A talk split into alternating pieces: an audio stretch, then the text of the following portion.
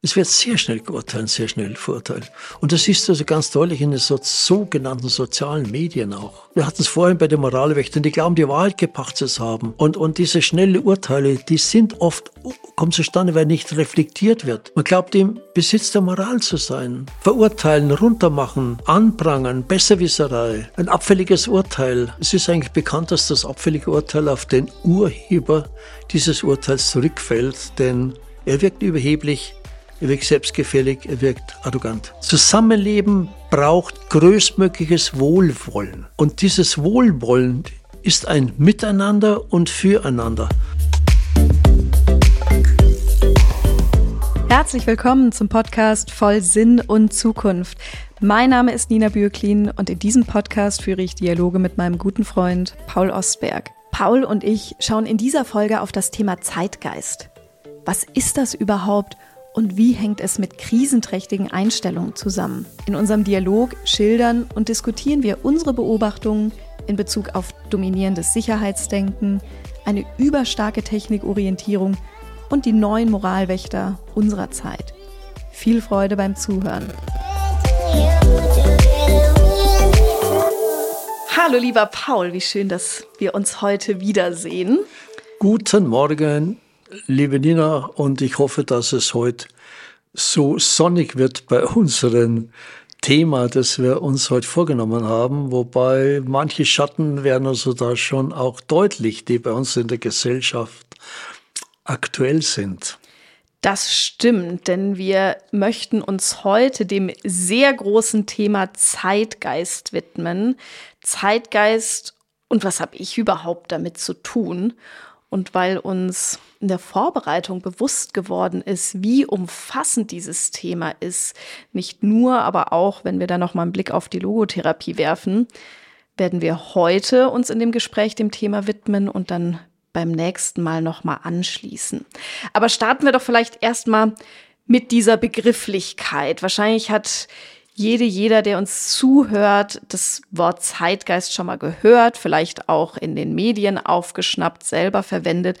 Aber Paul, was ist denn Zeitgeist überhaupt? Ja, da müssen wir zurückgehen auf das 18. Jahrhundert. Nämlich 1769 erscheint erstmals dieser Begriff Zeitgeist. Und dieser Begriff, der ist äh, geschöpft worden von dem Dichter und Philosophen Johann Gottfried Herder der heute von seinem Namen in dem großen Verlag noch weiterlebt. Mhm. Und er beschreibt also diesen Zeitgeist als eine Denk- und Fühlweise eines bestimmten Zeitalters, also einer Epoche. Mhm. Es ist eine Eigenart, die von vielen Menschen in dieser Weise gelebt wird.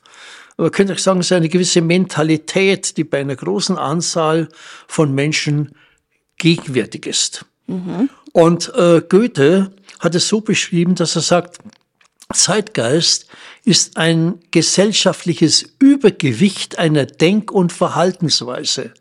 Eine Dominanz im Denken und Verhalten. Und das ist wichtig, äh, dass man nicht das nur als eine Denkübung bezeichnet, sondern eben die Verhaltensweisen. Mhm. Und es gibt einen sehr großen äh, Kritiker, den äh, Hans Magnus Enzensberger, der ähm, den Zeitgeist sehr ja, sehr pointiert kommentiert. Und er sagt, etwas Bonierteres als den Zeitgeist gibt es nicht. Wer nur die Gegenwart kennt, muss verblöden. Okay. Also das ist natürlich schon ein ziemlicher Hammer. Mhm. Aber äh, wir werden sehen, ob diese Tendenzen der leichten Verblödung bei uns in der Gesellschaft auch gegeben sind oder ähm, ob das vielleicht ein bisschen anders aussieht. Wir werden sehen. Übrigens neudeutsch können wir den Zeitgeist auch als ein Paradigma bezeichnen oder als ein Mainstream, mhm. ein soziologischer Trend. Wobei mir am besten äh, gefällt eine Formulierung von einem Philosophieprofessor, einem Staatsphilosophen, den Norbert Briskorn von der Hochschule für Philosophie in München, der den äh, Zeitgeist bezeichnet als das Grundbewusstsein einer Gesellschaft. Mhm. Also nochmal das mhm. Grundbewusstsein einer Gesellschaft. Und über Bewusstseinsfragen wird ja auch heute sehr viel gesprochen. Mhm. Brauchen wir da Veränderungen und so weiter. Mhm. Ich versuche noch mal so ein bisschen zusammenzufassen. Also Zeitgeist ist offensichtlich etwas, was auf eine Zeitspanne, auf eine bestimmte Phase bezogen ist. Es ist etwas, was dominiert, also ein Übergewicht sozusagen hat. Und ganz mhm. wichtig, das hast du ja auch noch mal betont, Zeitgeist äußert sich nicht nur im Denken, vielleicht sogar fühlen, sondern insbesondere dann auch im Handeln. Und ich denke, das ist nochmal ganz wichtig, dass wir uns das bewusst machen an dieser Stelle. Also ja, es geht auch um Haltung, aber ich glaube, wie wir an anderer Stelle auch schon mal versucht haben, auf den Punkt zu bringen, aus einer Haltung entsteht ja auch immer ein Handeln.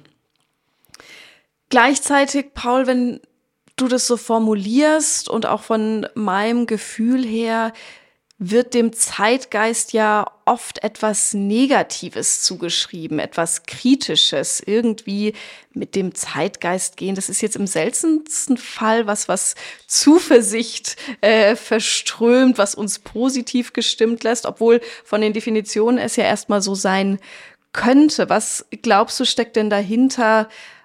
dass es diese negative Konnotation hat und was sind vielleicht auch die Einstellungen und Haltungen, die in unseren Worten krisenträchtig sein können, die zu diesem Bild, zu dieser Auffassung von Zeitgeist führen? Ja, äh, ich möchte gleich mal über das äh, Grundbewusstsein da sprechen, aber äh, etwas weggenommen Nachdem wir uns mal anschauen, die im Zeitgeist belastenden Verhaltensweisen und Denkstrukturen, äh, komme ich auch dann später dazu, wo auf der anderen Seite sehr schöne Entwicklungen mhm. sind. Mhm. Ich denke jetzt mal gerade an jüngere Leute, so jüngere heißt für mich, äh, dort, wo so das reflektierte Denken anfangen kann, so mit 20 Jahren mhm. oder vielleicht auch schon bei äh, schwedischen Mädchen mit 16 Jahren, äh, äh, in einem Alter so bis zu 40, 45. Mhm. Und da haben wir ja doch auch äh, entgegen diesem Zeitgeist doch andere zeitgeistige Entwicklungen, die sich abzeichnen. Mhm. Aber lass uns da später drauf kommen. Äh, schauen wir uns erst einmal unser Gesellschaftssystem an was sind denn da die Mainstreams, was ist da für ein Grundbewusstsein da? Mhm. Und ähm, da können wir doch feststellen, dass in den letzten Jahrzehnten, weil gerade nach dem Krieg, eine sehr individualistische Gesellschaft sich entwickelt hat. Mhm. Wir könnten fast äh, davon sprechen, dass wir eine Ego-Kultur heute haben und äh, bis zu einer gewissen Rücksichtslosigkeit. Ähm, Eigennutz geht vor Gemeinnutz. Das ist mhm. etwas, was du immer wieder feststellen kannst. Nimm da als Beispiel mal ähm, Verkehrsteilnehmer, aggressive Verkehrsteilnehmer. Äh, oder gestern Abend war eine kurze Dokumentation über diese E-Roller, die einfach mhm, kreuz und quer mhm. geparkt werden, so nach dem Motto, ja, wenn ich immer brauche, lasse ich ihn stehen. Mhm. Ohne Rücksicht darauf, dass andere da drüber fallen. Da waren Blinde im mhm. Fernsehen, die stürzen über diese Geräte drüber, klar, weil sie es gar nicht erfassen können. Das meine ich also mit einer, mit einer individualistischen Selbstverwirklichung. Es geht mir darum, dass es mir gut geht. Oder ein anderes Beispiel. Äh, es wird sehr viel gesprochen über Ökologie. Und äh, wenn es dann ums Konkrete geht, wenn also das einzelne Grundstück oder das Häuschen betrifft von dem jeweiligen Bürger, dann endet oft die Ökologie vor der Haustür. Mhm. Und mhm. Äh, das hat auch etwas zu tun mit dieser, äh, ja, ja, grundsätzlich schon, aber, und dann kommen durch vielen Begründungen. Mhm. Paul, da würde ich gerne ganz kurz einhaken, weil du sagtest, das hat sich in den letzten Jahrzehnten verändert. Nun hast du ein bisschen mehr Lebenserfahrung als ich. Glaubst du, dass da wirklich ein Wandel im Verhalten der Menschen so in unserem Breitengraden stattgefunden hast? Oder glaubst du, dass das etwas ist, was seit jeher schon in uns drin ist, was jetzt mit einem E-Roller, den es natürlich nicht vor ein paar Jahren schon gab, einen anderen Ausdruck gefunden hat? Äh, ich will sogar etwas in eine andere Richtung noch äh, betrachten. Nach dem Krieg in Europa war in allen Ländern war etwas aufzubauen. Mhm. Es war Zerstörung da, es war Unsicherheit da, es waren Fragen, okay, wie geht alles weiter? Es war also eine, eine, eine, eine innere Aufgabe bei den Menschen, zu überleben und zu leben, wieder mal gut zu leben. Mhm. Und da war etwas da, was geholfen hat, dass die Leute sich engagiert haben, mhm. allein um mit anderen, um gemeinsam etwas zu schaffen.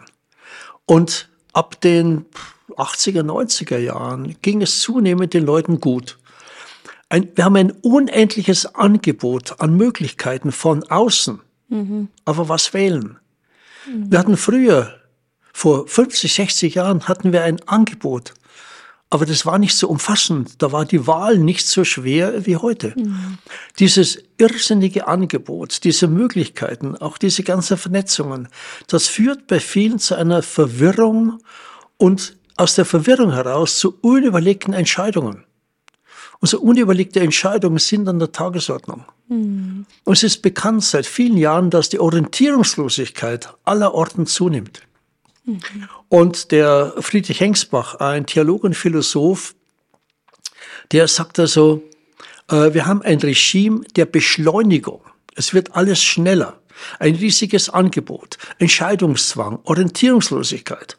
Also eine sehr, sehr schwierige Situation für den Einzelnen und die Gefahr besteht, dass man untergeht in zeitgeistigen Verhaltensweisen, in Strömungen untergeht. Mhm. Und viele Menschen fühlen sich heute als ein Opfer der Situation. Ein Opfer der Situation, ich kann nichts machen. Was will ich kleines Rädchen denn verändern? Es, es geht nicht. Und da kommt dann ein Ohnmachtsgefühl auf. Mhm. Und übrigens ist das, das die Opfer der Situation, Ohnmachtsgefühl, ganz kritisch für eine Demokratie, eine gefährliche mhm. Situation. Mhm. Weil die Gefahr besteht, dass Randgruppen, radikale Randgruppen, plötzlich Lösungen anbieten, die, wo der andere, wo der Einzelne meint, Mensch, das ist toll, da ist wieder eine starke Figur da, die rettet auch mich. Mhm. Und das ist natürlich ein absolutes, ein Kontrapunkt zur Demokratie. Mhm.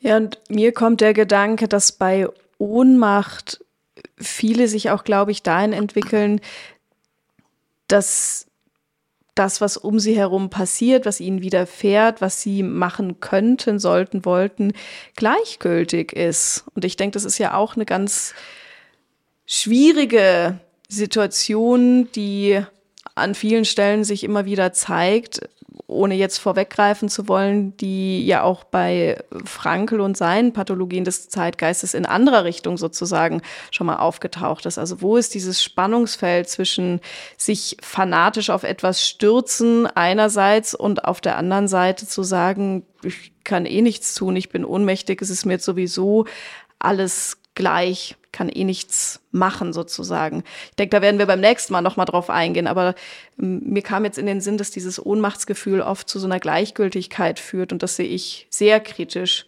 Und vielleicht an der Stelle, Paul, ich denke, wir sind uns einig, wir hatten auch im Vorgespräch nochmal drüber gesprochen, bei dem, was wir jetzt so an ich sag mal, krisenträchtigen Einstellungen, Haltungen aufführen, wie wir sie auch beobachten, wie wir sie wahrnehmen, wo wir Gedanken zu haben, geht es ja gar nicht so sehr darum, dass wir das urteilen oder beurteilen, sondern dass wir ein bisschen beschreiben, was uns auffällt und äh, vielleicht anregen, nochmal anders draufzuschauen, möglicherweise sogar ein bisschen wachrütteln. Ich denke, das ist nochmal ganz wichtig in diesem Kontext auch zu sagen, weil es uns sehr fern läge, uns beiden da ein Urteil oder viele Urteile auszusprechen.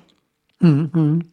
Äh, sehe ich es auch so, dass wir also hier nicht äh, urteilen oder verurteilen wollen, sondern wir wollen äh, Nina wachrütteln. Wir wollen wachrütteln, mhm. äh, dass äh, die verschiedensten Themenbereiche oder eigene Verhaltensweisen einfach reflektiert werden, mhm. um nicht äh, ja, gedankenlos oder gleichgültig mitzutappen. Ja. Und dieses Wort gleichgültig ist ja schon mal ein sehr, sehr interessantes Wort, weil da wird plötzlich alles gleichgültig. Mhm. Ob das jetzt nun äh, sinnvoll ist oder nicht, ob das wertvoll ist oder nicht, ob das also äh, für andere gut ist oder nicht, das wird in die, in die Ecke gestellt. Und ich kann mir auch vorstellen, dass das damit zusammenhängt, dass wir in unserer Gesellschaft eine Vielzahl von Anforderungen und Aufgaben haben für den Einzelnen. Mhm, mh. Und äh, das ist das eine, dann kommt etwas Zweites dazu, die mangelnde Wertschätzung.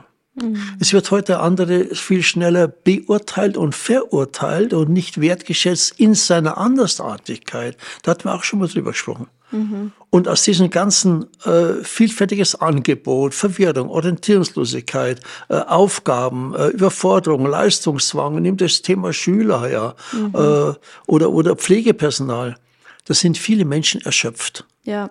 Sie sind erschöpft, aber der wesentliche Grund, der liegt nicht daran, dass sie Aufgaben haben, dass sie das machen, sondern er liegt daran, dass es ein Verlust an Orientierung ist, ein Verlust an einem Wertegerüst. Und Frankl hat einmal sehr deutlich gesagt, vor 50, 60 Jahren, das gilt heute genauso noch. In der heutigen Zeit weiß der Mensch, wovon er leben kann, aber nicht mehr wofür. Mhm. Mhm. Und dann kommt ein zweites Zitat von Frankl. Wenn wir nicht wissen, was wir wollen, müssen wir tun, was andere von uns wollen. Mhm. Ich möchte das nochmal wiederholen, weil das ein außerordentlich wichtiger Satz ist. Wenn wir nicht wissen, was wir wollen, müssen wir tun, was andere von uns wollen. Ja, ich habe gleich an ein anderes Zitat wiederum gedacht von Alexander Batjani, übrigens aus dem Buch Überwindung der Gleichgültigkeit, wo er schreibt, viele Menschen beklagen heute eine Krise unserer Werte und sagen damit nichts anderes, als dass ihnen ihre eigenen oder Lebensentwürfe im Allgemeinen fraglich oder wenigstens hinterfragenswert vorkommen, sie aber auf der Suche nach verbindlichen und tragfähigen Antworten nicht fündig werden. Das ist ein bisschen das, was ich jetzt bei dir auch rausgehört habe. Also wenn diese Orientierung fehlt durch Werte, die ich bei mir tief verankert habe, die ich auch in meinem beruflichen Leben auslebe, umsetzen, verwirklichen kann, damit auch in einen Sinn erleben komme, dann werde ich ausbrennen, dann werde ich erschöpft sein. Und ich glaube, es gibt, also es ist nicht zufällig, dass wir heute eine drastisch steigende Rate an Burnout haben. Gleichzeitig zu dem, was diese Krise von Werten, wie sie jetzt Batjani nochmal aufgegriffen hat, beschreibt. Also da, da möchte ich ihm folgen, weil äh, bei den Werten nicht sauber unterschieden wird. Das, was heute vielfach als Wert verstanden wird, ist ein materieller Wert. Mhm. ist ein materieller Wert. Der Wert der Aktie, der Wert äh, des Hauses, der Wert äh, der Firma mhm. äh, ist jeden Tag abends vor den Nachrichten, wenn die Börsenwerte kommen, äh, wird es aufgezeigt. Das heißt also, der Mensch, die Menschen werden verführt, die Werte nicht im Sinne der menschlich relevanten ja. Werte mhm. zu betrachten. Mhm. Der Werte, die für den Menschen lebensförderlich sind, mhm. allein und im Zusammenspiel mit anderen. Mhm. Und damit kommt eben eine Krise der Werte und eine Krise der Bewertung der Werte. Mhm. Was ist nun wichtig? Was ist lebenswichtig für mich, für meine Familie, für das Zusammenspiel in der Gemeinschaft, sondern was ist wichtig für mich in Bezug auf Verdienst, äh, Titel, mhm. also alles diese, diese Status. vordergründigen mhm. Statussymbole. Ja. Ich habe es gerade wieder gedacht, ich weiß nicht, warum brauchen Leute in der Stadt riesige SUV, die also geländegängig sind und eigentlich für die Wüste sind. Also das sind solche, solche ein, ein Umwerten, eine Krise des Werteverständnisses, ja. möchte ich dazu Badiani mhm. ergänzen. Mhm. Mhm. Und, und Frankl hat ja sehr feinfühlig schon vor vielen Jahren diagnostiziert, äh, dass eine ganze Reihe von Strömungen da sind, wo bei einer breiten Ver Bevölkerungsschicht etwas viel äh, schief läuft. Mhm. Du hast es ja vorhin schon gesagt, es kommt zu viel Haltungen mhm. und damit zu viel Handlungen. Mhm. Natürlich gibt es also eine ganze Reihe von konstruktiven Einstellungen zu sich, zu anderen Menschen, zum Leben, sehr konstruktiv. Sonst könnten wir überhaupt nicht mehr existieren in unserer Gesellschaft, sonst ja. wäre Chaos da. Aber es gibt natürlich auch fürchterlich destruktive Einstellungen, die wie ein böses Virus im Grunde genommen sich verbreiten und dann eben Schaden anrichten. Mhm. Ich denke, wir werden ja nächstes Mal noch mal genauer auf das eingehen, was Frankl aufgezeigt hat, was, wie ich finde, übrigens aktueller denn je ist. Also für mich ist es auch an der Stelle faszinierend, wie er, ich würde es mal formulieren, als Thesen in diesen Pathologien des Zeitgeistes aufgestellt hat, die heute andere Ausprägungen haben, aber im Kern immer noch hochaktuell sind. Also da freue ich mich, wenn wir nächstes Mal drauf eingehen. Und würde vielleicht noch mal den Blick darauf werfen, was ist dir denn noch aufgefallen, Paul, an krisenträchtigen Einstellungen, Haltungen? Wir hatten jetzt über diesen überzogenen Individualismus gesprochen. Wir haben gesprochen über mangelnde Wertschätzung. Was sind andere Beobachtungen, die du machst? Ja, das schauen wir uns mal ein bisschen genauer an. Es ist eine ganze Reihe äh, alle können wir gar nicht besprechen und können sie gar nicht aufzeigen, äh, sondern wir versuchen mal, Nina, äh, einige wirklich ganz starke und nachvollziehbare Verhaltensweisen und Einstellungen anzuschauen. Mhm. Weil äh, diese Haltungen haben Auswirkungen auf die Handlungen, auf die Lebensgestaltung und auf die mhm. Lebenszufriedenheit. Da möchte ich gleich als erstes darauf zu sprechen kommen über diese überzogene Anspruchshaltung, die mhm. wir überall finden oder sehr häufig finden. Anspruchshaltung heißt, es fragt der Einzelne, was bietet mir das Unternehmen? Mhm. Was liefert mir der Vater, die Mutter? Was liefert mir der Staat? Wie viel Spaß macht mir die Arbeit? Ich habe das selbst erlebt, wo ich eine Bewerbung von einer Sekretärin hatte. Vor Jahren war das schon. Und dann sagte sie als eines der ersten, wo es um die Arbeitszeit ging, sagt sie, ja, habe ich bei Ihnen die Möglichkeit, dass ich in der Jagdsaison dann erst um 11 Uhr anfange und nicht um halb neun? Sag ich, Moment mal, bitte was? Ja, wissen Sie, ich bin Jägerin und in der Jagdsaison, da muss ich dann zur Jagd, da kann ich noch nicht um halb neun da sein. Sage vielen Dank, das Gespräch ist beendet. Mhm. Also das meine ich mit der Anspruchshaltung, die aber nicht in Relation steht, im Verhältnis steht zu dem, was also für den Einzelnen und für die Gemeinschaft gut ist. Mhm. Und dann kommen Erwartungen. Und die mhm. Erwartungen sind immer Erwartungen an andere. Mhm. Und wenn der andere diese Erwartung nicht erfüllt, wer ist dann schuld, dass es mir schlecht geht? Wer ist dann enttäuscht? Ich bin enttäuscht und schuld ist der andere. Also mhm. die anderen müssen sich ändern, aber ich selber warte, bis die anderen sich verändert haben. Ja, es ist auch geknüpft an eine Opferhaltung. Weil indem ich sage, die anderen müssen sich ändern, kann ich selbst ja gar nicht viel anderes tun und bin ich ja diejenige, derjenige, der jetzt das Verhalten der anderen ertragen muss und blöderweise ja gar nicht aus meinem eigenen Sumpf rauskomme. Und da hatten wir ja auch schon drüber gesprochen. Wie kann es denn gelingen, aus dieser Opferhaltung wieder rauszukommen und in ein aktives, gestaltendes Leben zu kommen? Ich habe das also früher erlebt in den Betrieben, dass ich sehr häufig das erfahren habe. Übrigens, diese überzogene Anspruchshaltung ist nicht unbedingt was Neues aber es ist sehr stark in der heutigen Zeit.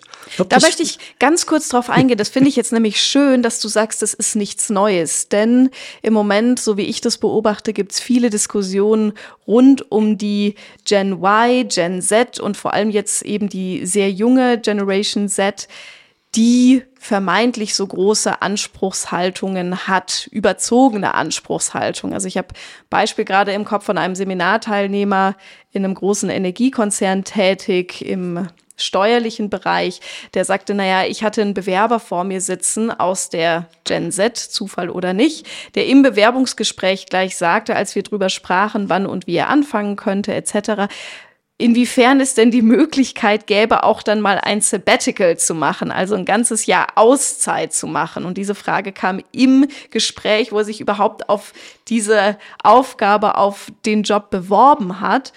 Und in dem Fall, in dem Seminar ist dann diese Diskussion entbrannt, ob das jetzt immer nur, überspitzt formuliert, die Gen Z ist, die jetzt diese überzogenen Anspruchshaltungen hat. Und ich finde jetzt deswegen interessant, dass du sagst, es ist nichts Neues. Das gab es auch früher schon, vielleicht in einer anderen Form oder genau. wie siehst du das, Paul? In einer anderen Form gab es es, aber es wird schon etwas deutlich. Ich möchte das schon unterscheiden. In der, in der, in der früheren Zeit, früheren Zeit, vor 30, 40 Jahren ist es schon so gewesen, äh, dass die Leute sagten, ja, wenn ich mehr Anerkennung bekäme, könnte ich auch mehr leisten. Mhm. Oder wenn ich mehr Gehalt bekäme, würde ich mich stärker engagieren. Äh, das ist eine Anspruchshaltung, wo die Verantwortung für das eigene Verhalten auf andere geschoben mhm. wird. Andere müssen eine Vorleistung bringen. Mhm. Ich bin das Opfer einer minderen Anerkennung und darum bin ich also einfach nicht so leistungsfähig. Mhm. So, mhm. das wäre zu verändern. Das wäre zu mhm. verändern, indem man also beispielsweise äh, sich engagiert, mhm. äh, das deutlich macht und damit dann sagt, so, liebe Freunde, jetzt wird es aber Zeit, dass ihr mal mit mir über das Thema Gehalt spricht. Mm, ja. In der heutigen Zeit sehe ich was anderes. Das ist angesprochen die junge Generation. Ich glaube, und aus der Beobachtung, und da gibt es auch äh, eine ganze Reihe von Medienberichten dazu, die junge Generation sieht heute oftmals die Arbeit nicht mehr an erster Stelle im Leben. Mhm. Nach dem Krieg war das so, dass eine Arbeit wichtig war, um ein Einkommen zu haben, nicht nur etwas aufzubauen, Familie zu gründen, ja. in Urlaub zu fahren, äh, sondern eben mit anderen das zu schaffen. So. Ja. Heute ist das also anders. Heute ist oftmals, wie gesagt, die Arbeit nicht mal an erster Stelle, ist übrigens nicht unbedingt schlecht. Ich mhm. finde es also teilweise sehr gut. Nur, mhm mit einem falschen Verständnis für Gemeinschaft, da wird es problematisch. Mhm. Und ich kann da ein aktuelles Beispiel äh, erzählen. Und zwar in einer Unternehmensberatung ist Folgendes gewesen. Diese Unternehmensberatung hat ein Konzept an einem Montag vorzulegen und da ging es um die Auftragsvergabe für ein Gesamtberatungsvolumen von 5 Millionen. Mhm. Also ein Honorarvolumen, also Riesenauftrag von 5 Millionen. Nun sollte für die Präsentation, wie gesagt, das fertig gemacht werden und man hat gesehen am Freitagvormittag, dass doch einiges zu tun ist, weil noch Zahlen zusammenzutragen mhm. sind und so weiter und so weiter. Jetzt waren zwei Mitarbeiter, jüngere Mitarbeiter, junge Generation, die sind angesprochen worden und wurde gesagt, äh, bitteschön, bleibt's noch da, wir müssen das fertig machen mhm. mit der Begründung, Montag, Entscheidung mhm. und so mhm. weiter. Antwort von ihnen, da sind wir überhaupt nicht bereit. Unsere Arbeitszeit ist vereinbart bis 16 Uhr. Mhm. Da muss das halt jemand anders machen. Mhm. Und sind gegangen. Das ist für mich ein typisches Beispiel eines falschen Verständnisses für Gemeinschaft mit einer Anspruchshaltung des Egoismus. Mhm. Es wäre auch anders möglich gewesen, dass sie gesagt haben, okay, sehen wir ein, das ist etwas für unsere Gemeinschaft Unternehmen, für, das ganze, für den mhm. ganzen Betrieb, so eine wichtige Sache über die Runde zu bringen. Übrigens, in diesem Unternehmen, es haben sich zwei andere geopfert. Nein, die haben es eingesehen, die haben gesagt, mhm. okay, mhm. gut, du machen, das muss gemacht werden, dann machen wir es halt. Und die haben diese ganzen Arbeiten gemacht, am Montag ist präsentiert worden, übrigens, die haben diese Präsentation dann auch gewonnen. Mhm. Also, das ist für mich so ein, ein, ein Beispiel äh, von Anspruchshaltung falsch verstanden oder Anspruchshaltung falsch verstanden. Äh, wenn von Ärzten erwartet wird, dass sie alles reparieren und am Wochenende für einen ungeübten Freizeitsportler ein Reparaturteam bereitstellen, hm. dann stimmt da auch etwas nicht. Hm. Das heißt, es, es, wird, es werden oft auch im sportlichen Bereich, im Freizeitbereich, werden nicht nur an die Grenze gegangen, sondern über die Grenze hinaus nach dem Motto, ja, wenn was passiert, sind die anderen da, die mir helfen. Mhm. Finde ich absolut überzogene Anspruchshaltung, die für die Gemeinschaft auf Dauer nicht gut ist. Ja. Bin ich ganz bei dir, insbesondere jetzt bei dem zweiten Beispiel, weil mein Eindruck ist, dass damit auch Verantwortung abgegeben wird. Und zu dem ersten Beispiel möchte ich aber doch noch ergänzen, ich denke, es ist ein Unterschied, ob eine Unternehmenskultur vorherrscht, wo das nicht einmal in ein paar Wochen oder Monaten passiert, sondern wo eigentlich jeden Freitag gesagt wird, ach, jetzt bräuchten wir euch aber heute noch bis in den Abend rein und am Samstag auch noch, damit wir dann am Sonntagvormittag noch kurz die Präsi fertig machen können, die am Montag vorgestellt wird ich denke, es ist ganz wichtig, da zu differenzieren, ist es eine Ausnahme und dann bin ich ganz bei dir. Dann ist es auch wichtig zu sagen, ich übernehme Verantwortung, ich möchte hier für das Unternehmen, für das Team etwas beitragen, meinen Beitrag leisten oder ist es wiederum von Seiten des Unternehmens eine dann doch auch überzogene Anspruchshaltung zu erwarten, dass man Richtig. das sozusagen jede Woche oder jedes Wochenende, äh, jeden Feierabend etc. macht. Und da denke ich, ist es ganz wichtig, immer wieder in diese Balance zu gehen. Und von dem, was ich jetzt an Führungserfahrung ein bisschen mitbringe, ist mein Eindruck, wenn es über lange Strecken sehr geregelte Arbeitszeiten gibt, die für das Team und den Einzelnen passen, dann ist es genauso in Ordnung, wenn es mal diesen Peak gibt und man sagen muss, so Leute, jetzt Ärmel hochkrempeln, wir packen an, es ist jetzt diese Ausnahmesituation.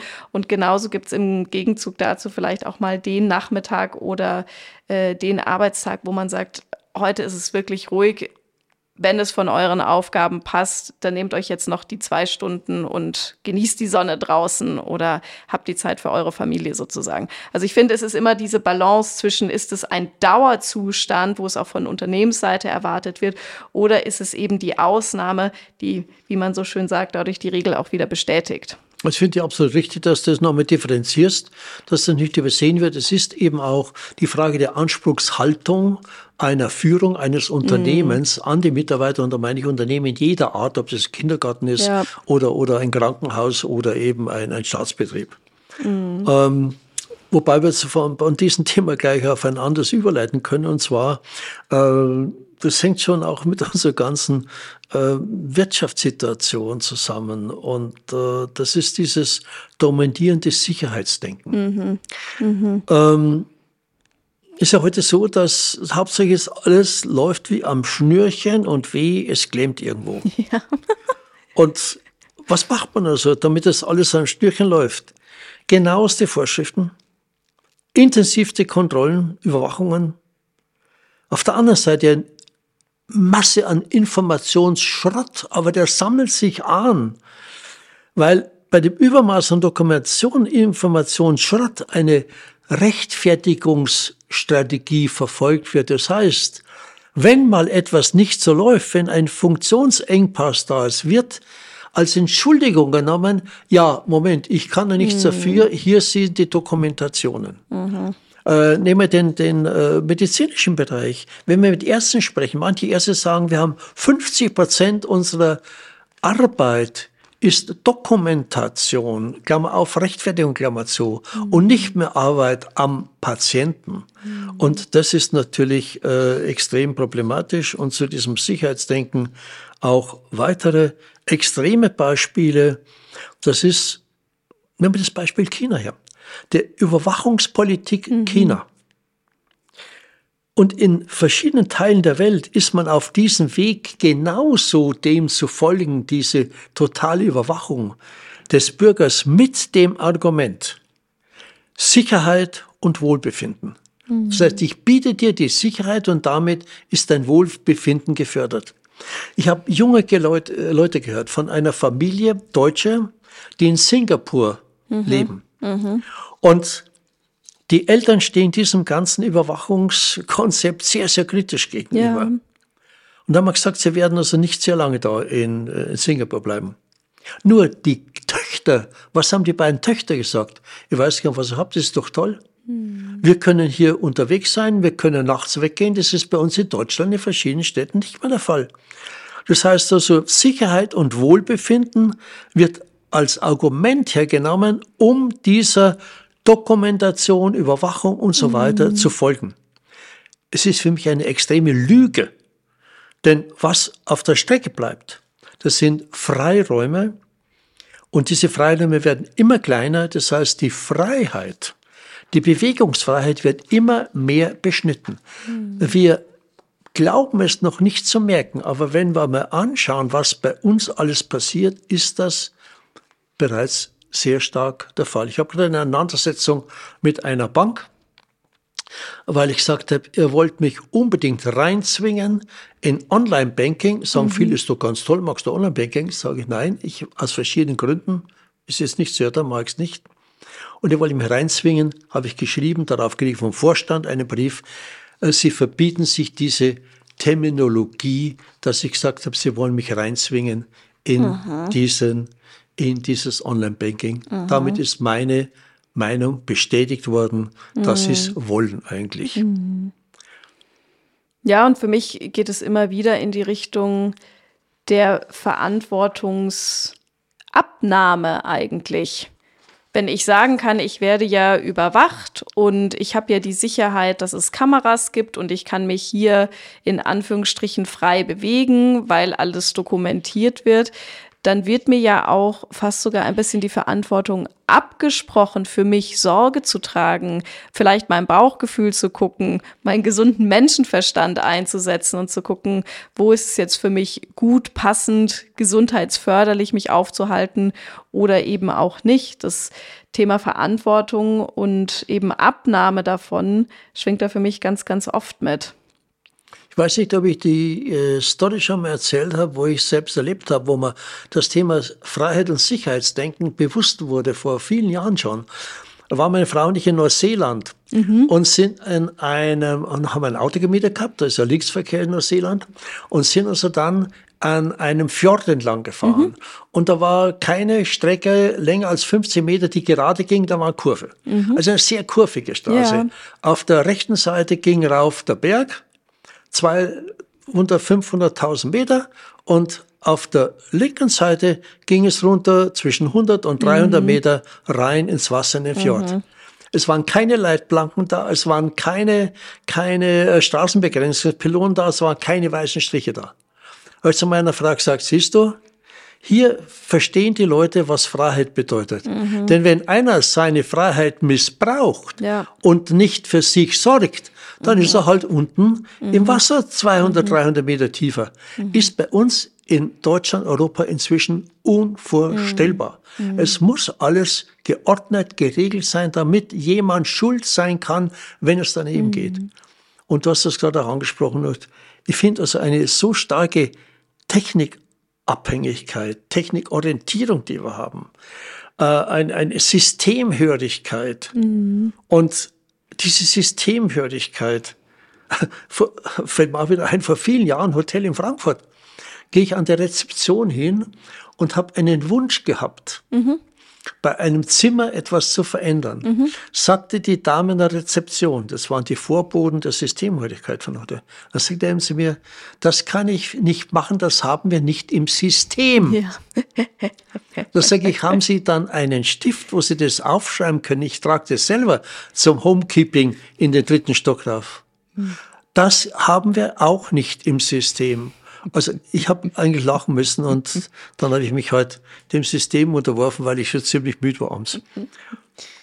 Oh Mann, dass du nicht gleich vorgeschlagen hast, den Kugelschreiber oder Bleistift als neuen Bestandteil des Systems zu etablieren. Ja, ist auch das Einzige. Dürfte schwierig werden. Mhm. Also der, der Frankl hat er äh, schon sehr schön vermutet. Er sagt also, die Beschleunigung des Lebenstempos ist ein missglückter Selbstheilungsversuch des Menschen, der in einer Gesellschaft lebt, die ihre geistige Mitte und Balance verloren hat. Mhm. Also Beschleunigung ist ein Selbstheilungsversuch.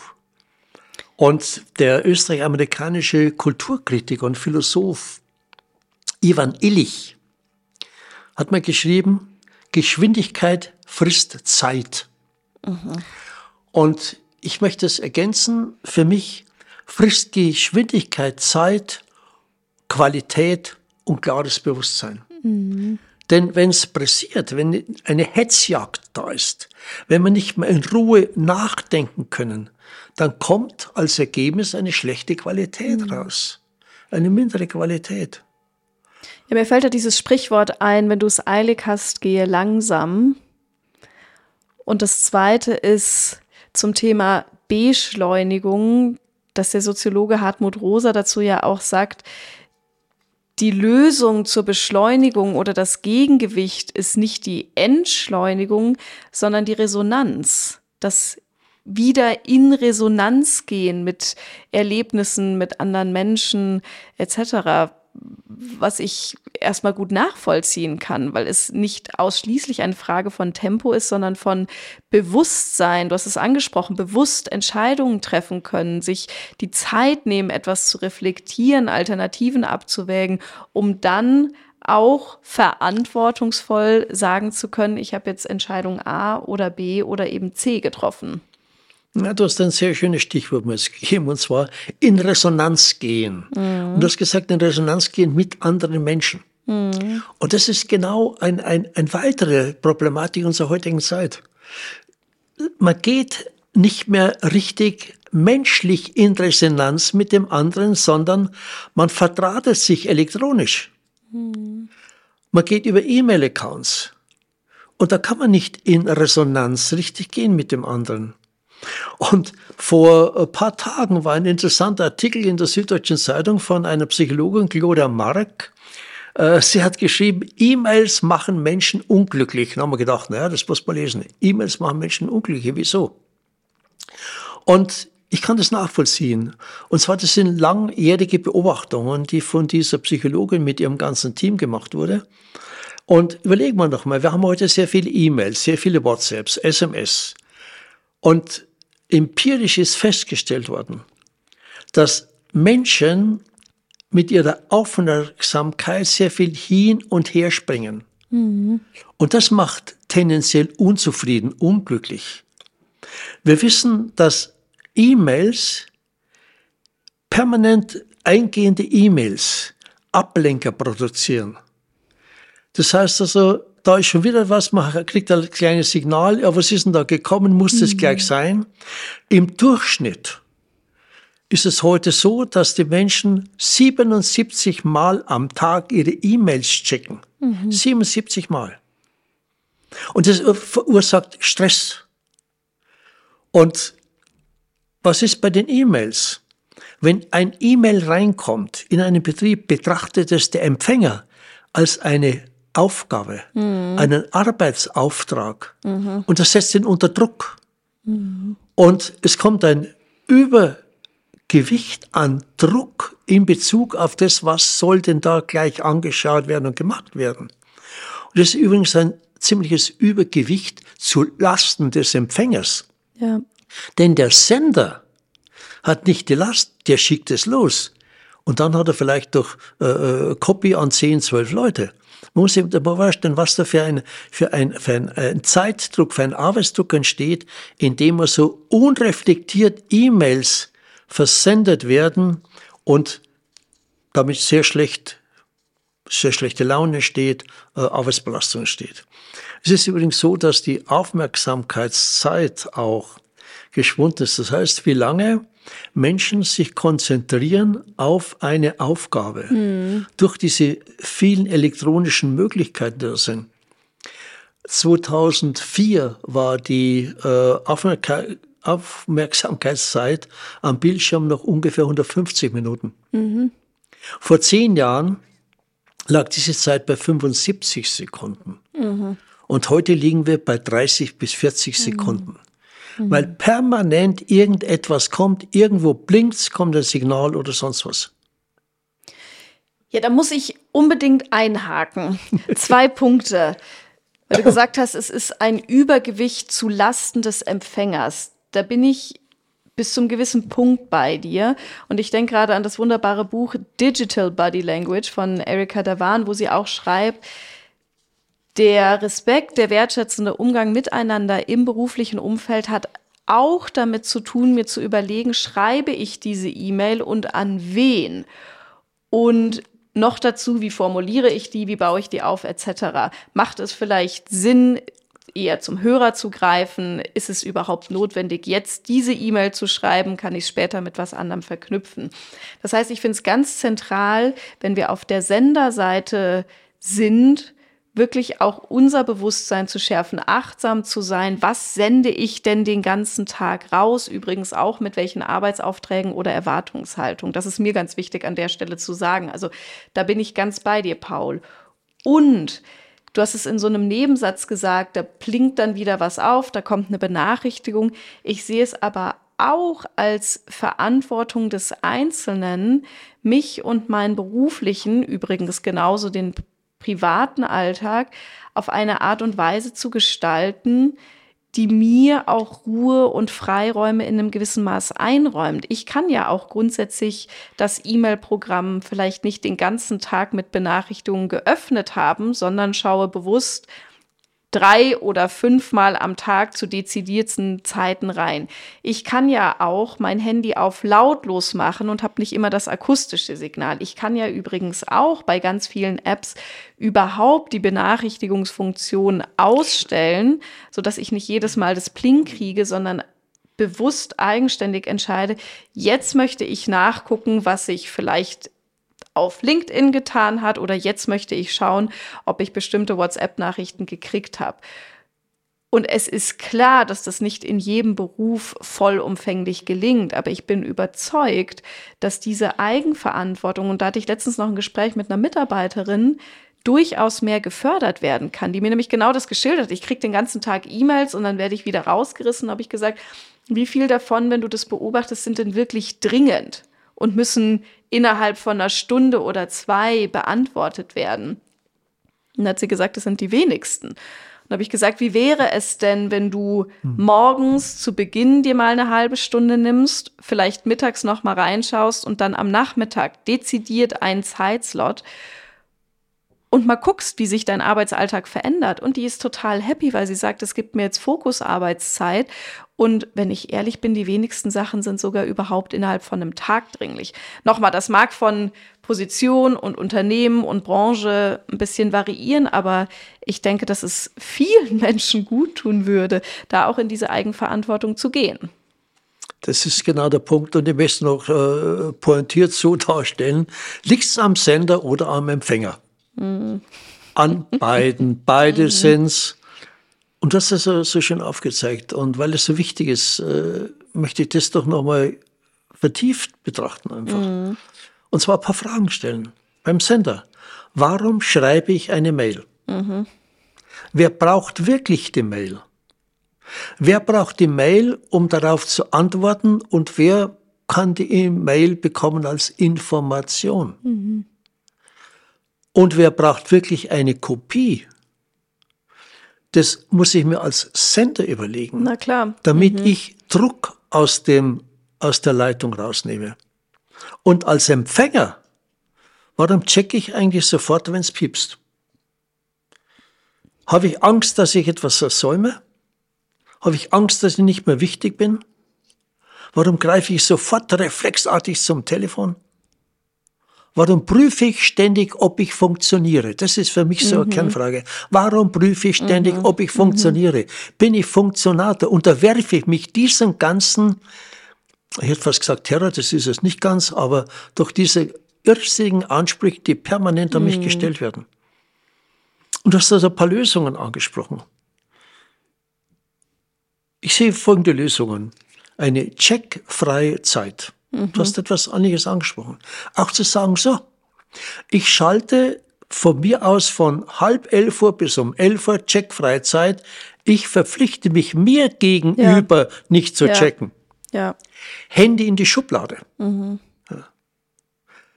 Überlegen, wer was, wann, warum und bis wann braucht und erledigen soll. Und bitte das auch schreiben. Mhm. Bitte geben Sie mir Antwort bis. Mhm.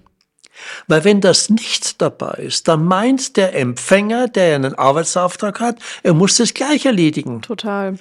Also bitte überlegen, wer braucht was, wann, warum und vielleicht noch wen einschalten. Dann noch ein Hinweis. Handy abends, daheim, nach 8 Uhr, irgendwohin, hauen Sie ein Sofakissen drauf und Handy keinesfalls neben's Bett. Es ist erwiesen, dass das also Menschen wirklich kaputt macht, mhm. auf Deutsch. Mhm. Konzentrationszeiten festlegen, das ist generell ein Thema um aus diesen ganzen Ansprüchen, die von außen auf uns mhm. zukommen, Konzentrationszeiten. Wenn wir das nicht haben, haben wir diese kurze Aufmerksamkeitszeit. Die kurze Aufmerksamkeitszeit, wir haben eine bestimmte Aufmerksamkeitskapazität. Ja. Und wenn die ausgelaugt ist, wenn die nicht mehr vorhanden ist, was machen wir dann? Da springen wir. Da schauen wir doch einmal schnell ins WhatsApp rein, mhm. da schauen wir da mal, da schauen wir vielleicht mal, wie der FC Bayern gespielt oder sonst was. Das heißt, wir haben nicht mehr die Kraft dann und die Lust also auch, uns auf eine Aufgabe zu konzentrieren. Also deshalb Konzentrationszeiten für Aufgaben feststellen. Wir werden leistungsfähiger, hm. obwohl wir nicht mehr Zeit investieren, ja. aber die Zeit besser nutzen. Ja. Dann weniger Text. Bitte weniger Text schreiben. Wir brauchen keine Geschichten schreiben.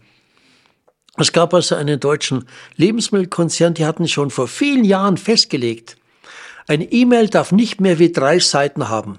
Und ein Konzept für, eine Produkt, für ein neues Produkt, eine halbe DIN A4-Seite. Mhm. Mit dem Argument, wenn du dort nicht das Wesentliche darstellen kannst, dann kannst du es auch mit 20 Seiten nicht. Ja. Finde ich sehr gut. Und, das hatte ich schon, glaube ich, gesagt, schreiben, was man vom Empfänger, Empfänger erwartet. Mhm. Also es sind so einige Hilfsmittelmöglichkeiten, die wir haben, die also auch doch schon von verschiedenen Praxis erprobt sind und ganz gut funktionieren.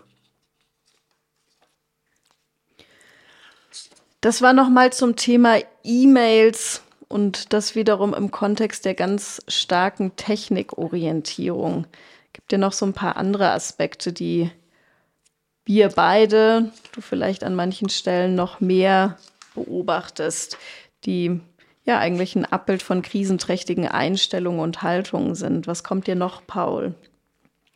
Also mein Thema ganz kurz angesprochen, äh, kann jeder nachvollziehen, auch oder jede genauso. Und zwar das sind Mangel an beeindruckenden Vorbildern. Mm. Vorbilder färben ja, färben ab. Das ist bekannt. Weiß man aus der Pädagogik schon lange. Aber ich frage mich, wo findet man denn heute Vorbilder, deren Färbung man begrüßen kann? Mhm. In der mhm. Politik, in den Parteien, das sammeln sich uneingelöste Versprechungen. Hm. In den Kirchen sammelt sich Scheinheiligkeit. In den Familien sammeln sich Streitigkeiten. Radikale, extremistische, terroristische Vorbildfunktionen schauen mehr Anhänger inzwischen wie gute, brave, liebenswerte Bürger. Und Vorbilder, heute sind Fußballer, Stars, sind Vorbilder und Figuren aus der virtuellen Welt werden plötzlich zu Vorbildern. Also man dürfte nachdenken, was mit den Vorbildern ist, oder vielleicht wäre es gar nicht schlecht, wenn man sich selbst vorbildlich verhalten würde in dieser Zeit. Mhm. Und da kommen wir auf einen anderen Stichpunkt äh, in dem Zusammenhang, und zwar Moralwächter. Ja. Das ist eine, eine vollkommen neue Kategorie, die sich sehr stark rausbildet seit etwa vier, fünf Jahren. Ist es so? Oder gab es ja. auch die schon vorher und die haben jetzt ein anderes Gewand, einen anderen Style? ja, das, ja, ja, vielleicht hat es ein bisschen anders gewandt. Aber äh, also mir gehen die teilweise wirklich auf den Wecker, muss ich sagen, äh, was da alles kommt. Und es geht anscheinend anderen auch so. Mhm. Allein diese, diese Gendersprache wird übrigens von 75 Prozent der Bevölkerung abgelehnt. Mhm. Aber es wird politisch durchgedrückt. Die Stadt München hat eine IT-Referentin. Und diese IT-Referentin hat ein Budget beantragt und bekommen von vier Millionen Euro, um die Dokumente und die ganzen Schriftverkehr bei der Stadt München gendergerecht zu formulieren. Mhm. Ist das nicht irgendwie ein symbolpolitischer Firlefanz, der also da passiert? Mhm. Umbenennung von Straßen, von Apotheken. Keine Apotheke darf mehr Mohrenapotheke heißen. Gasthäuser auch nicht da. Es geht so weit, dass also Denkmäler beseitigt werden. Mhm. In den USA wird der Christoph Kolumbus beseitigt, weil ihm vorgeworfen wird, er war ja derjenige, der äh, die, die Grundlagen gelegt hat, dass die anderen von Europa gekommen sind und dann die indigenen Völker beseitigt haben. Wow. Also, ich muss ja noch was, was, was lustig cool. sagen, und zwar äh, Schwarzfahrer. In Westdeutschland gibt es eine Stadt, ich glaube es war Wuppertal. Da dürfte Schwarzfahrer aufgrund der Moralwächter nicht mehr in die Straßenbahnen, in der Hochbahn, also in der Schwebebahn, äh, Schwarzfahrer ist angemahnt worden. Eine Nein, Riesendiskussion. Das Thema Schwarzfahren. Schwarzfahrer, weil es ein schwarzer äh, Afrika. Also wow. so blöd läuft das inzwischen. Und dann hat diese Stadt etwas gemacht. Ich zitiere. Stadt Schwarzfahrer waren die Schilder. Kunde, der ohne ein gültiges Ticket eine Personenbeförderungsleistung in Anspruch nimmt. So. Das war Einige Monate war das gehängt, mhm. aber dann sind sie draufgekommen, dass es ihnen doch zu blöd ist und sie haben es wieder Schwarzfahrer. Ja, Wahnsinn. Also die Frage ist ja, wie lange gibt es noch Schwarzwald und Schwarzbrot und Schwarztee und so weiter. Also ich finde ich finde einfach diese über, die überzogene Sprachreinigung, die überzogene Sprachreinigung, äh, ja. Ja, aber Paul, das ist was, was ich selber vor allem während auch meiner Promotionszeit erlebt habe. Ich habe ja zum Thema Nachhaltigkeit, Konsumverantwortung gearbeitet und geforscht. Und es war ganz interessant zu sehen, wie meine Beschäftigung mit dem Thema andere dazu veranlasst hat, mich moralisierend zu bewerten, um nicht zu sagen abzuwerten. Also ich wurde im Prinzip tagtäglich darauf geprüft, was ich jetzt genau esse, ob das nachhaltig produziert sei, woher meine Schuhe kommen, wie meine Jeansmarke ist, ob ich denn dort oder hierhin in den Urlaub fahre, fliege oder am besten zu Fuß gehe. Und ich habe das als sehr belastend in dieser Zeit empfunden und ich glaube am meisten deswegen, weil es nicht darum ging, einen offenen Diskurs zu führen oder neugierig zu fragen. Sag mal, Nina, wenn du dich jetzt mit dem Thema beschäftigst, wie ist denn das? Wie schaust du denn auf Bekleidungsmarken oder wie gehst du denn mit dem Thema Urlaub um? Wir wissen, du reist wie wahrscheinlich viele von uns total gerne. Was machst du denn mit kognitiver Dissonanz etc.? Sondern weil es wirklich so ein Abstrafen war. So habe ich das zumindest empfunden. Vielleicht war das ein bisschen ähm, stark in der Empfindung, aber es ging definitiv in meiner Wahrnehmung darum, zu B, um nicht zu sagen zu verurteilen, anstatt mit Neugier, mit Offenheit einen Diskurs zu führen, der im schlimmsten Fall vielleicht sogar konstruktiv sein könnte und andere Menschen wiederum inspirieren könnte. Ja, äh, ich habe mal einen sehr schönen äh, Spruch gehört und den finde ich immer wieder bestätigt. Wer sich nicht wichtig fühlt, macht sich wichtig. Mhm. Und was du da beschreibst, ist für mich häufig eine Wichtigtuerei. Ja. Es sind kein, es ist kein eigenes Werteverständnis geklärt und dann macht man sich wichtig, indem man andere runtermacht, mhm. andere verurteilt. Aber diese Wichtigtour, die glauben, über den Dingen zu schweben, ja. die glauben, die Wahrheit gepachtet zu haben. Das sind selbstgerechte Moralwächter unter Anführungszeichen und die vergiften Beziehungen, vergiften in der Gesellschaft. Mhm. Notker Wolf, der dieses interessante Buch geschrieben hat, warum lassen wir uns verrückt machen, sagt, Moralwächter wollen Macht. Und das heißt Macht über den anderen. Mhm. Ihre Meinung dem anderen überstülpt und ihm Vorwürfe zu machen, warum verhält er sich so und schließt sie nicht ihrer Meinung an. Also kognitive Dissonanz, da passt ja jemand eigentlich die Wirklichkeit mit dem, was er für Vorstellungen, das passt nicht zusammen. Genau. Aber dann mhm. ist der andere schuld, dann ist der andere verantwortlich. Mhm. Wenn es um Macht geht, und ich möchte behaupten, Moralwächter haben einen Machtanspruch, ihre Moral durchzusetzen. Vielleicht sogar sehr unreflektiert. Mhm. Da sitzt die Moral am längeren Hebel als die Vernunft. Vernunft braucht ein konstruktiv kritisches Auseinandersetzen mit einer Situation, mit einer Frage. Und es braucht werthaltige Lösungen. Das ja. ist konstruktiv und das ist anstrengend. Das ist anstrengend. Ja, ja. Es fordert uns eben heraus. Und es ist nicht dieses leichte Geplätscher im vermeintlich guten Zusammensein, sondern es fordert uns heraus, auch Stellung zu beziehen und für unsere Werte einzustehen. Und über diese, über diese Moralwächter und diese äh, Angstmachereien, äh, beziehungsweise die Moralwächter kommen auch zur Angstmacherei.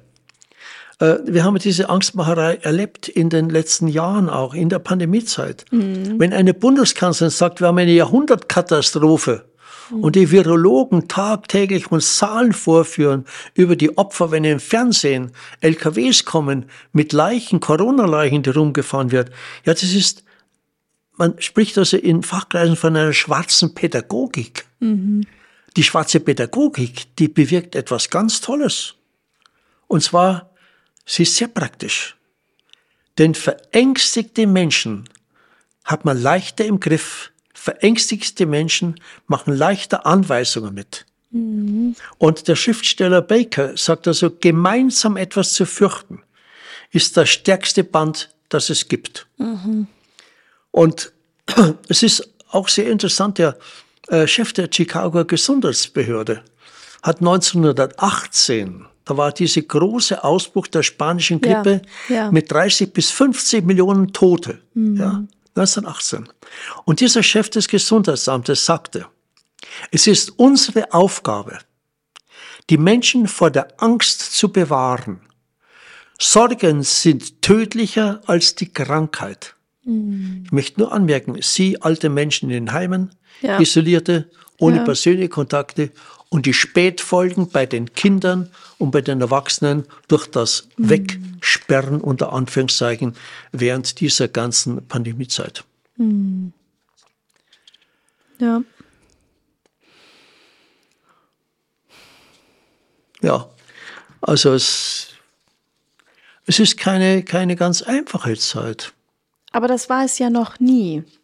Ich denke, jede Zeit hat ihre Herausforderungen und zu unserer gehört definitiv auch, dass wir dieses wahnsinnige Überangebot an Informationen haben.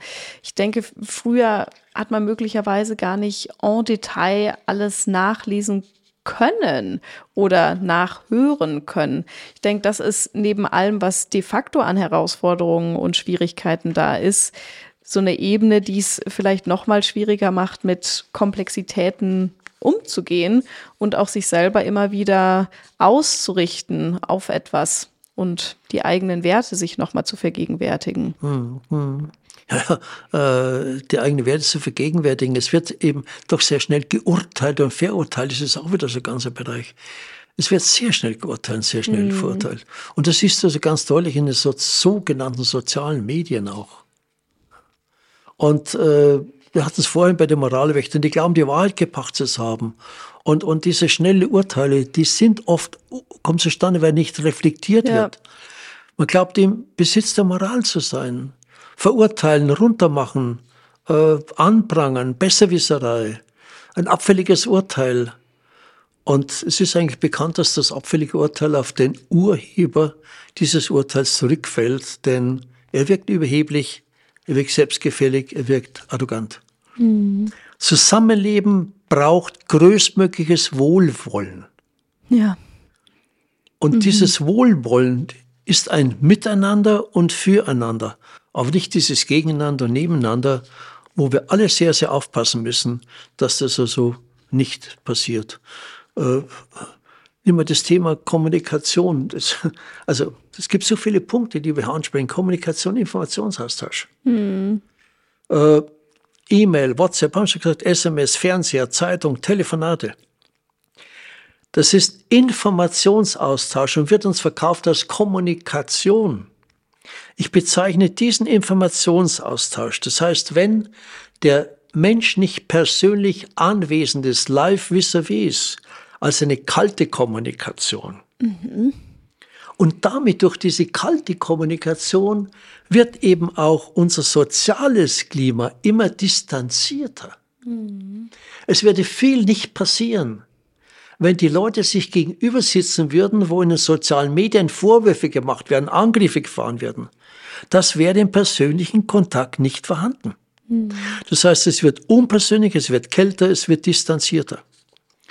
Und ich möchte ganz deutlich sagen, soziale Medien sind zwar digitale Kommunikationskanäle, die der Vernetzung der Nutzer dienen, aber nicht einer vollwertigen, echten Kommunikation. Und der Wort, das Wort soziale Medien, mhm. der wird das Wort sozial missbraucht. Sozial bedeutet immer zugunsten des Menschen und ist immer auf ein miteinander und füreinander ausgerichtet. Und was in den sogenannten sozialen Medien passiert, ist eigentlich ein asoziales mhm, Verhalten. Mhm. Und asozial bedeutet unfähig, nachschauen Leute mal im Lexikon, im Duden. Asozial bedeutet unfähig zum Leben in der Gemeinschaft, mhm. sich nicht in die Gemeinschaft einfügen, am Rande der Gesellschaft leben. Ja, wie spannend, dass du das nochmal so von der Wortbedeutung her auch aufgreifst, sozial und asozial, unfähig in einer Gemeinschaft zu leben. Und ich denke, es ist tatsächlich so viel, vor allem vom negativen Äußerungen, Kritik, äh, Urteilen, Verurteilungen, was in sozialen Medien passiert, würde im direkten Gespräch, in der direkten Begegnung so nicht stattfinden. Davon bin ich überzeugt. Und gleichzeitig hatte ich jetzt erst diese Woche ein Gespräch, was per Zoom stattgefunden hat, wo wir nicht in einem Raum saßen. Und das war ganz spannend, weil ich in Deutschland saß, die zweite Person in Kanada, die dritte in Portugal.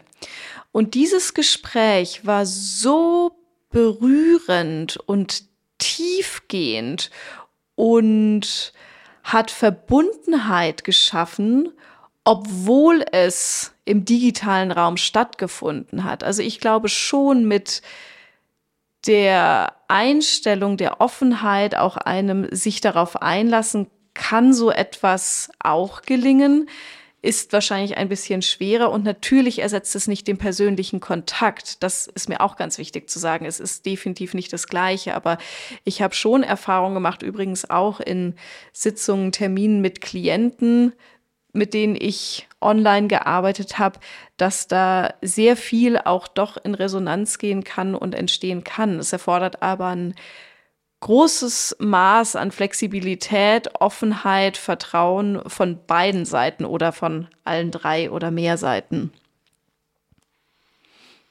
Ja, doch äh, kann ich da auch zustimmen. Es gibt wohl äh, Situationen und die sind aber abhängig von der Einstellung von dem Werteempfinden der betroffenen Personen, ja. wie die zusammenkommen. Es ist vielleicht keine heiße Kommunikation, aber eine gut warme Kommunikation, die da zustande kommt, weil wir halt auch vom Bild her uns nur teilweise sehen, ja. unsere Gestik und Mimik gut, Augenkontakt mhm. ist, ist, ist kein ja. lebendiger, äh, Körpersprache nicht ganz, die Betonungen sind da, äh, Freude, Wertschätzung kann auch sein. Also es ist schon möglich. Ich meine, wir brauchen insgesamt etwas, Nina. Wir brauchen insgesamt etwas, das ich bezeichnen möchte als eine Strategie der Deeskalation. Mhm. Und äh, Einstein hat also gesagt, Probleme kann man niemals mit denselben ja. Denkweisen lösen, durch die sie entstanden sind. Mhm. Und was kann man da machen? So Beispiele für Veränderungen. Wir können zum Beispiel äh, der Wut, dem Angriff, den Wind aus den Segeln nehmen, indem wir Aggression ins Leere laufen lassen. Mhm. Gar nicht darauf antworten. Ja. Mhm. Äh, die Anspruchshaltung reduzieren, mhm. die man selbst hat. Zu schauen, ist das, mit dem wir uns da befassen, sind das Fakten oder Meinungen? Mhm. Wir können üben an der menschenwürdigen Kommunikation war ja beim letzten Podcast, beim Fünfer unser Thema. Wir können Mut aufbringen zu gelebten Werten. Da gehört Mut dazu, dazu zu stehen. Mhm. Was du erzählt hast mit dem Thema, der Erfahrung, die du gemacht hast mit deiner Nachhaltigkeitsarbeit. Mhm. Mhm. Ja. Und ich möchte auffordern, alle, die uns hören, wäre natürlich auch schön, wenn wir uns sehen würden mal. Äh, eine Aufforderung zum selbstständigen Denken. Ja. Selbstständiges Denken ist verbunden mit dem, was der Frankel vom Gewissen sagt, mit einem Appell an das eigene Gewissen. Das eigene Gewissen, diese Stimme der Transzendenz, gibt uns immer die richtige Antwort. Mhm. Nur ob wir sie hören wollen, das ist die andere Frage. Und Orientierung Orientierung nicht an der Masse. Das ist wie wenn man mit den Lemmigen mitläuft, ja, die, die, alle ins Wasser. Und ich habe ein sehr schönes Bild gehabt, das ich immer bei den Seminaren wieder aufgezeigt habe. Eine, eine Schafherde und ist auf einen Abhang zugelaufen und die sind alle bei dem Abhang abgestürzt. Und nicht diese Schafherde war ein schwarzes Schaf. Das ist in die andere Richtung gegangen gegen diesen Massenstrom, mhm, der da mhm. in Absturz gegangen ist. Und dieses schwarze Schaf hat nur immer gesagt, scusi, scusi, Entschuldigung, Entschuldigung, Entschuldigung und ist gegen den Strom gelaufen. Mhm. Und es gibt also auch einen Spruch, ich weiß nicht, ich glaube, er kommt aus, aus äh, Asien. Zur Quelle kommt man nur, wenn man gegen den Strom schwimmt. Ah, oh, schön. Ja, zur Quelle kommt man nur, wenn man gegen den Strom schwimmt. Und die Quelle ist eigentlich das, was uns lebenswert erscheint. Ja. Was für uns der zentrale Punkt ist. Und ich meine, müssen wir lernen, anders zu denken, um anders zu handeln? Wenn Ängstlichkeit zurückfällt und in Sicherheitsdenken, ist in einem alten Denken. Wenn lieber auf Nummer sicher geht und vorsichtshalber sich dem Zeitgeist unterwirft, der nimmt sich etwas vom lebendigen Leben. Mhm. Also jetzt möchte ich mal Schluss machen mit diesen düsteren Bildern, aber wir haben eine ganze Reihe von Impulsen doch versucht zu setzen, mhm. dass es anders auch geht. Wir haben nämlich auch, da haben wir am Anfang drüber gesprochen, in der Gesellschaft doch sehr hoffnungsvolle Tendenzen. Kennst du bestimmt auch einige. Und ich stelle so fest, dass gerade junge, oder sagen wir besser, geistig jung und rege gebliebene mhm. Menschen mhm. versuchen heute intensiv Werte zu erkennen und zu verwirklichen. Nimm die Beispiele her, Formen eines würdigen interkulturellen Zusammenlebens, wo plötzlich erkannt wird von Menschen, dass es nicht um Nationen und Nationalismus geht, sondern es geht um eine Menschheit in ihrer ganzen Verbindung. Ja. Nimm diese globale Solidarität, die sich teilweise zeigt. Mhm diese Betroffenheit in Bezug auf Aktivitäten für eine Natur, die erhalten, zu erhalten ist. Sozialer Frieden, mhm. Engagement gegen Amtsmissbrauch, gegen politische Tyrannei, dieses Lechzen nach etwas Glaubwürdigen. Und Uwe Böschemeyer, ein Logotherapeut, der äh, hat gesagt, vor vielen Jahren in einem Seminar, wo ich dabei war, wir müssen aufbegehren gegen inhumane Strukturen, gegen inhumane Verhaltensweisen, ob am Arbeitsplatz, im Familienkreis, im Freundeskreis. Es ist nicht einfach. Ja. Und es stellt uns manchmal allein. Und wir können nicht die ganze Welt verändern. Nicht allumfassende Aktionen. Aber ich denke, wir können auch im Kleinen wirken. Und es gibt einen Spruch, Nino, den du kennst, viele Tropfen höhlen mhm. auch den Stein. Total. Ja. Ja, und ich denke, es geht um das, was Frankler auch immer wieder unsere eigenen Freiräume genannt hat. Die mögen mal größer, mal kleiner sein, aber die sind immer vorhanden und es liegt an uns, die zu entdecken und auch nicht den Glauben zu verlieren. Du hast es jetzt so schön gesagt, dass auch ein kleiner Schritt eben ein Schritt ist, dass eine kleine oder vermeintlich kleine Tat eben doch auch ein Handeln ist und uns da auch vielleicht auch gegenseitig immer wieder dran zu erinnern. Nein, wir können nicht von jetzt auf gleich die ganze Welt retten, den Klimawandel stoppen, alle Kriege beenden und doch können wir jede, jeder für sich im eigenen Mikrokosmos den einen nächsten Schritt gehen und uns jeden Tag auch wieder darauf besinnen, was ist für uns wichtig, was ist essentiell und wie können wir auch in dem Feld wirken. Und ich denke, diese Zuversicht, dieses Bewusstsein raus aus der Opferhaltung hin zu einem aktiven und gestaltenden Lebensstil ist eine Möglichkeit und vielleicht sogar die zentrale, um den Themen, den krisenträchtigen Einstellungen auch zu begegnen? Ja, äh, das ist, ist schon äh, die Aufgabe, die wir im Grunde genommen haben, wobei ich vor einem warnen möchte. Und zwar, äh, das ist eine Warnung in Bezug auf eine falsch verstandene Freiheit. Mhm. Ähm, es könnte nämlich passieren, dass jemand sagt, naja, äh, ich kann doch machen, was ich will. Ich bin doch frei. Ich kann doch machen, was mir gefällt, was ich allein für richtig halte. Das ist zunächst mal richtig. Allerdings mit Einschränkungen. Mein Tun ist immer eingebunden in eine Gruppe, in eine Gesellschaft. Und jeder, jede, wenn jeder und jede machen würde, was er, sie gerade mhm. wollen, dann kriegen wir das absolute Chaos. Mhm. Deshalb ist es zu fragen, was ist förderlich für mich und andere? Absolut. Weil mit den Konsequenzen meiner Meinung, dass ich tun kann, was ich will, habe ich selbst zu leben. Ich kann einfach, wenn ich zu schnell fahre, wenn 100 angesagt sind, sage 140, dann ist das nicht im Rahmen meiner Möglichkeiten in dieser Situation. Da hilft es mir nicht, dass ich sage, ja, andere machen das auch. Mhm. Wenn ich geblitzt werde und bezahlt dann, dann ist das eben mein Thema. Mhm.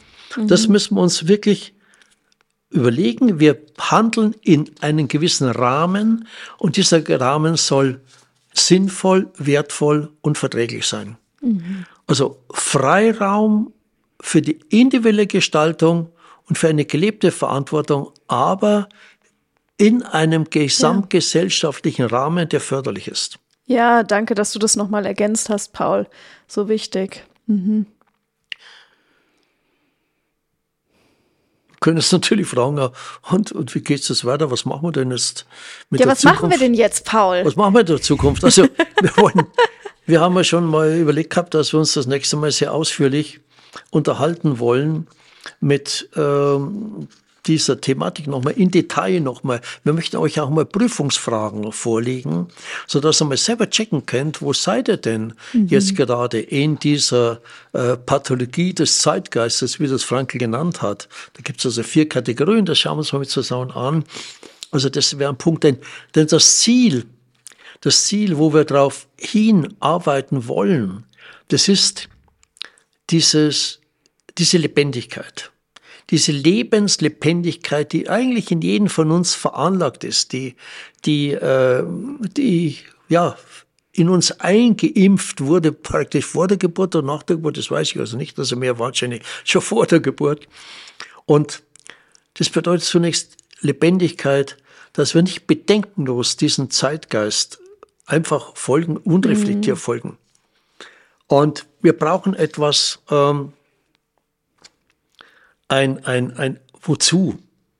Ein Wozu. Warum reicht also nicht ein Wozu? Und dieses Wissen um das Wozu, das kann uns vieles abbringen. Anstrengungen können wir da ertragen.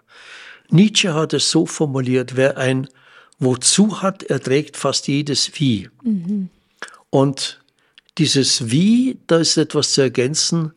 Äh, wenn ich mir die Frage stelle, was ist denn für mich das Richtige und das Sinnvolle? Frankel sagte, was für mich sinnvoll ist, ist immer auch in meinen Möglichkeiten, in ja. meinen Potenzialen. Mhm. Wenn ich glaube, dass ich mir ein Haus baue, mit der Hoffnung, dass ich irgendwann mal das bezahlen kann, weil Gehaltssteigerung und so und so weiter. Und dann plötzlich nach 10, 15 Jahren äh, davor steht, dass ich nicht mehr bezahlen kann und das Haus dann plötzlich ja verschachert werden muss, dann ist es eine überzogene Meinung gewesen und eigentlich war dieser Haus bei dieser Dimension nicht in meinen Möglichkeiten.